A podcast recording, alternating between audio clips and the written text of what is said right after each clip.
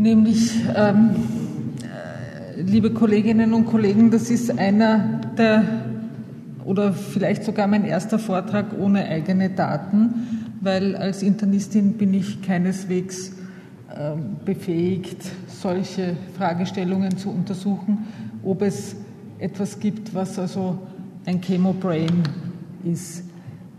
Dieser Terminus wurde eigentlich von den Patienten geprägt vor circa 10 bis 15 Jahren und ähm, die haben also gesagt, sie wären durch die Chemotherapie nachhaltig in ihren kognitiven Funktionen geschädigt, besonders solche, die das also mehrere Jahre lang überlebt haben. Und das sind also vorwiegend Patienten nach malignen Lymphomen, nach hämatologischen Erkrankungen und viele Brustkrebspatientinnen. Und die meisten Daten, die ich Ihnen präsentieren werde, kommen von Timothy Ailes, der sich also jetzt wirklich seit ein Neurophysiologe, der sich seit etwa 15 Jahren damit beschäftigt. Ähm, es kommt also, wie gesagt, aus der Selbstbeschreibung von Patienten, die das längere Zeit überlebt haben und dürfte etwa 15 Prozent der langzeitig überlebenden Personen betreffen.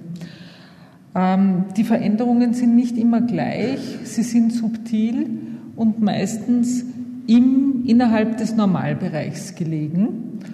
Und was uns meistens abgeht, ist, dass die Patienten dieselben Teste, die diese Veränderungen zeigen oder auch nicht, äh, natürlich bevor sie erkrankt sind, nicht gemacht haben. Äh, und das fehlt eben. Und dass viele von den neurophysiologischen Tests, die man verwendet, äh, für andere Erkrankungen erstellt wurden und deswegen für diese subtilen Veränderungen nicht sensitiv genug sind. Es hat zu diesem Thema schon zwei internationale Workshops gegeben und man ist also wirklich mit einer äh, steigenden Fülle von Literatur konfrontiert und es scheint sich immer mehr herauszukristallisieren, dass also die Tumorerkrankung selbst entweder die Ursache oder, ähm, oder eben auch ein Bestandteil zu dieser kognitiven Störung sein könnte. Und es wird also zunehmend gesagt, dass, man, dass es gut wäre, wenn man die Patienten longitudinal für diese Fragestellung testen würde. Und heuer am ESCO gab es eben eine solche Studie, die äh, gemacht worden ist, kooperativ zwischen Australien, Kanada und den USA, wo sowohl longitudinal als auch querschnittsmäßig Patienten mit Brustkrebs und mit kolorektalen Karzinomen untersucht worden sind.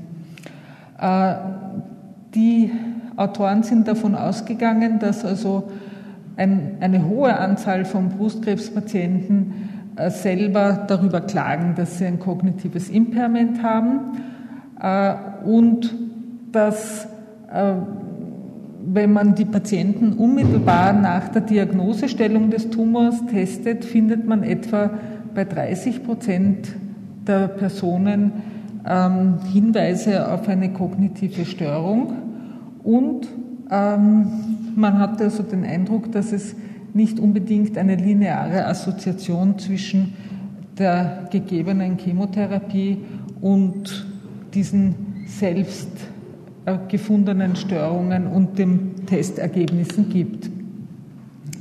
Die Patienten, die hier untersucht worden sind, waren Patienten mit kolorektalen Karzinomen. Es sind keine sehr alten Patienten untersucht worden, also sie waren unter 75 Jahre. Und es sind sowohl Patienten untersucht worden, die Chemotherapie bekommen haben, als auch keine Chemotherapie und solche, die es dann erst im Rezidiv bekommen haben. Die Brustkrebspatientinnen waren jünger und sind einmal untersucht worden nur ebenfalls solche mit Chemotherapie oder nicht Chemotherapie. Und allen Patienten war gemeinsam, dass sie vorher keinerlei psychiatrische Diagnose gehabt haben, keine Medikation in diese Richtung und auch keinen Alkoholabusus. Untersucht worden sind sie mit zwei neuropsychologischen Testbatterien, die aber so sind, dass sie also relativ kurz gedauert haben, 30 und 40 Minuten, und jeweils so konzipiert waren, dass sie große Teile der Hirnrinde soartig abfragen. Dazu sind die Patienten auch noch nach einem Fatigue-Fragebogen und einer Selbstperzeption der kognitiven Fähigkeiten befragt worden und eine Lebensqualitätsuntersuchung und Anxiety und Depression ist gemessen worden. Und wenn man sich das anschaut, haben die Patienten, also die Brustkrebspatientinnen waren jünger und, äh, die, und bei dem kolorektalen Patienten hat es beide Geschlechter gegeben und die Brustkrebspatienten sind ein bisschen länger in die Schule gegangen. Das ist jetzt ein sehr ausführliches Slide, aber das ist eigentlich das Wichtigste. Wenn man unten anfängt, dann zeigt sich, dass Fatigue im ersten Jahr der Therapie bei allen Patienten eigentlich ein großes Problem war und sehr, also wirklich nahezu ein Drittel der Patienten betroffen hat. Und dann sehen wir hier bei Brustkrebs die Selbsteinschätzung. Ein Drittel der Patientinnen fühlt sich cognitively impaired und beide Testbatterien finden das in erheblich geringeren Ausmaß. Bei den, Breast, äh, bei den kolorektalen Patienten ist es genau umgekehrt. Da fühlen sich nur so 10% impaired cognitively und beide Testbatterien zeigen das nahezu doppelt so häufig. Und im Verlauf scheint es also, dass die kognitive Impairment bei den, bei den kolorektalen Patienten äh, zunehmend weniger geworden ist. Und wenn man sich das jetzt so anschaut, ist es so, dass bei den kolorektalen Patienten drei Viertel der Patienten sowohl in der Selbsteinschätzung als auch bei den neuropsychologischen Tests kein Problem gehabt hat. Bei den Mammakarzinom-Patientinnen ist es nur die Hälfte, die keine Auffälligkeiten in den Tests gehabt hat und sich auch selber als normal empfunden hat. Das sind die Patienten, die im Test normal waren, die, die dunkelblauen im Test normal waren, sich selber aber krank gefühlt haben. Und da sehen Sie diesen riesen Unterschied. Bei den Mammakarzinom-Patienten ist es wieder mehr, also ein gutes Drittel. Das sind dann die, die sich normal gefühlt haben, aber im Test auffällig waren. Und die Grünen sind die, die richtig äh, sich selber eingeschätzt haben als problembehaftet und das auch im Test so war. Also ein ganz großer Unterschied zwischen Mammakarzinom-Patientinnen und Patienten mit kolorektalen Karzinom. Und das deckt sich auch ganz genau mit den Erfahrungen, die wir an der Tagesklinik machen. Also wir haben auch das Gefühl, dass die Mammakarzinom-Patientinnen mit sich selbst wesentlich unzufriedener sind als alle anderen Patienten. Und da ist es noch einmal zusammengefasst und es scheint also wirklich mit der Diagnose Mama zu tun zu haben, da Frauen mit kolorektalen Karzinomen zwar auch dazu neigen, sich also kränker zu fühlen, hier diese blauen Self-Report Impairment, aber es sind doch drei Viertel, die das dann nicht so ganz schlimm empfinden. Jetzt eine Studie an Männern mit Nachbehandlung von Hodenkarzinomen aus Göteborg, wo die Patienten gefragt worden sind, ob sie ähm, gelegentlich Wortfindungsstörungen haben, äh, irgendetwas, die Worte in der falschen Ordnung sagen, andere Wörter sagen, als sie gerade geplant haben oder manches Mal einen Satz nicht zu Ende führen. Und wenn ich mir das so anschaue, dann denke ich mir, mir selber passiert das sicher auch relativ oft. Aber die Autoren dieser Studie haben das also in Verbindung gebracht mit der Anzahl der Chemotherapiezyklen und haben hier eine fast lineare Korrelation gefunden und haben eben gefunden, dass das also wirklich die äh, Sprachstörungen mit der Anzahl der Chemotherapien deutlich zunehmen.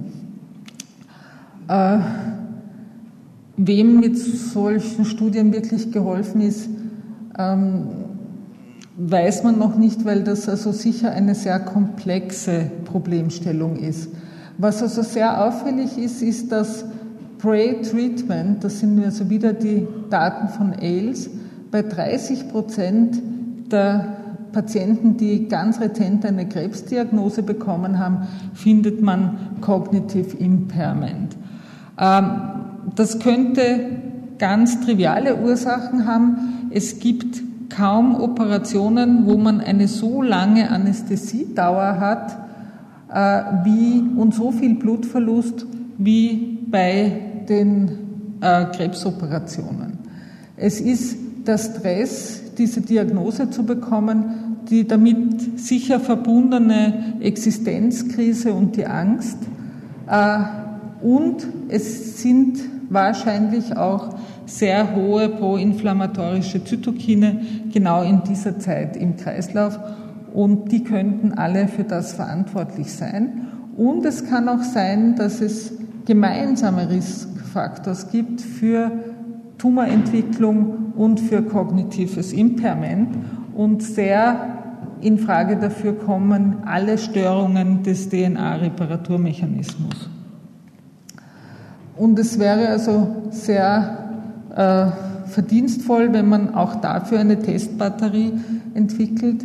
Äh, nur hat man also derzeit natürlich nicht die Wahl, den Patienten zu fragen, ob er gegen seinen Tumor lieber therapiert werden möchte oder wegen 15 Prozent Risiko einen milde kognitiven Schaden davon zu tragen, vielleicht auf die Therapie verzichten sollte. Aber äh, es ist sicher interessant, also die Patienten wiederholt zu testen. Und was auch aufgefallen ist, ist auch schon, dass wenn Gesunde einen Test mehrfach machen im Abstand von ein paar Monaten, dann erinnert man sich an so einen Test und macht ihn beim zweiten Mal besser. Und bei den Tumorpatienten dürfte also diese Practice Improvement fehlen.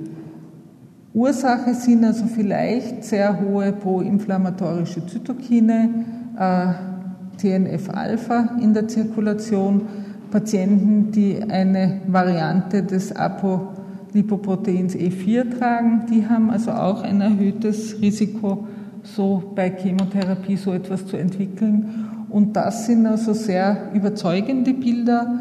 Ähm, die also an das anschließen, was der Kollege Petzer uns gezeigt hat. Das sind eineiige Zwillingsschwestern, die sich nur durch das Mammakarzinom unterscheiden, das bei einer Schwester aufgetreten ist. Und die liegen im MR und müssen immer schwerere Rechenaufgaben lösen.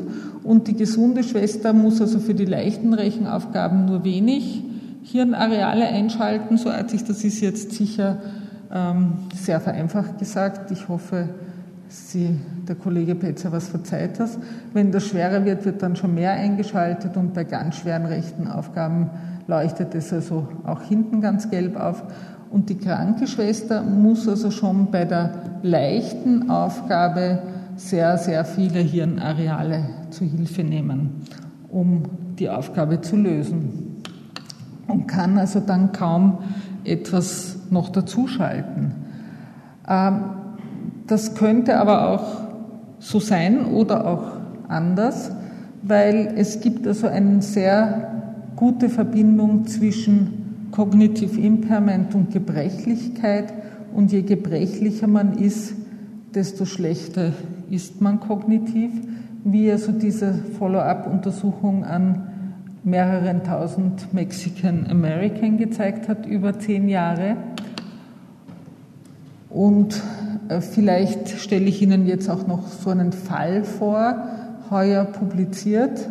Ähm, eine 48-jährige Frau mit drei Kindern, die also eine aufwendige Brustkrebstherapie hinter sich hat mit FEC-Chemotherapie, wo ihr die Haare ausgehen, äh, Strahlentherapie und Tamoxifen, wo sie dann also sehr äh, plötzlich postmenopausal geworden ist und also wegen der postmenopausalen Symptome sehr schlecht geschlafen hat und sich ständig müde gefühlt hat und Lehrerin ist sie vom Beruf. Und aufgefallen sind also Problems with Multitasking, Problems, wenn mehrere Dinge zugleich passieren, hat also Termine vergessen und hat also Schwierigkeiten gehabt, die vielen extra schulischen Aktivitäten der Kinder zu koordinieren, Wortfindungsstörungen. Die Kinder, der Ehemann und auch ihr Chef waren also sehr enttäuscht von ihr, haben mir das auch gesagt. Und sie haben ihr gesagt, dass kognitive Defizite. Man kann es so verstehen. Man kann aber auch so verstehen, dass fünf andere Personen nicht imstande waren, das zu kompensieren, was die Dame so neben ihrer beruflichen Aufgabe sonst so erledigt hat. Und das ist das, was also in derselben Publikation vorgeschlagen ist, was man dagegen tun soll. Man soll äh, sich Listen machen, man soll laut sprechen, man soll alle Anwesenden um Hilfe bitten, damit sie ja wissen, dass man jetzt derjenige ist mit dem kognitiven Impairment und äh, also take good care of yourself. Und man kann also irgendwie gar nichts äh, Konstruktives da sagen oder zumindest äh, nur unspezifische Trainingsmaßnahmen vorschlagen. Als Take-Home-Message kann man sagen, ähm, die Patienten, die da betroffen sind, die fühlen sich also wirklich sehr unglücklich. Sie nehmen sich als insuffizient wahr. Es hat eine große Bedeutung für ihr Leben und man muss sie sicher dort abholen, wo sie stehen und etwas tun für diese Patienten. Das geschieht vielleicht jetzt noch zu wenig. Wir haben keinen Hinweis auf eine wirklich einen Mechanismus. Es sind vielleicht mehrere Mechanismen, die je nach dem genetischen Background, je nach der Therapie da wirksam werden ähm, und die wir nur mit sehr aufwendigen Methoden, wie sich gezeigt hat, oder auch mit ganz einfachen Rechenaufgaben und wie schwer man sich damit tut, erfassen können und da bleibt sicher noch viel zu tun. Vielen Dank.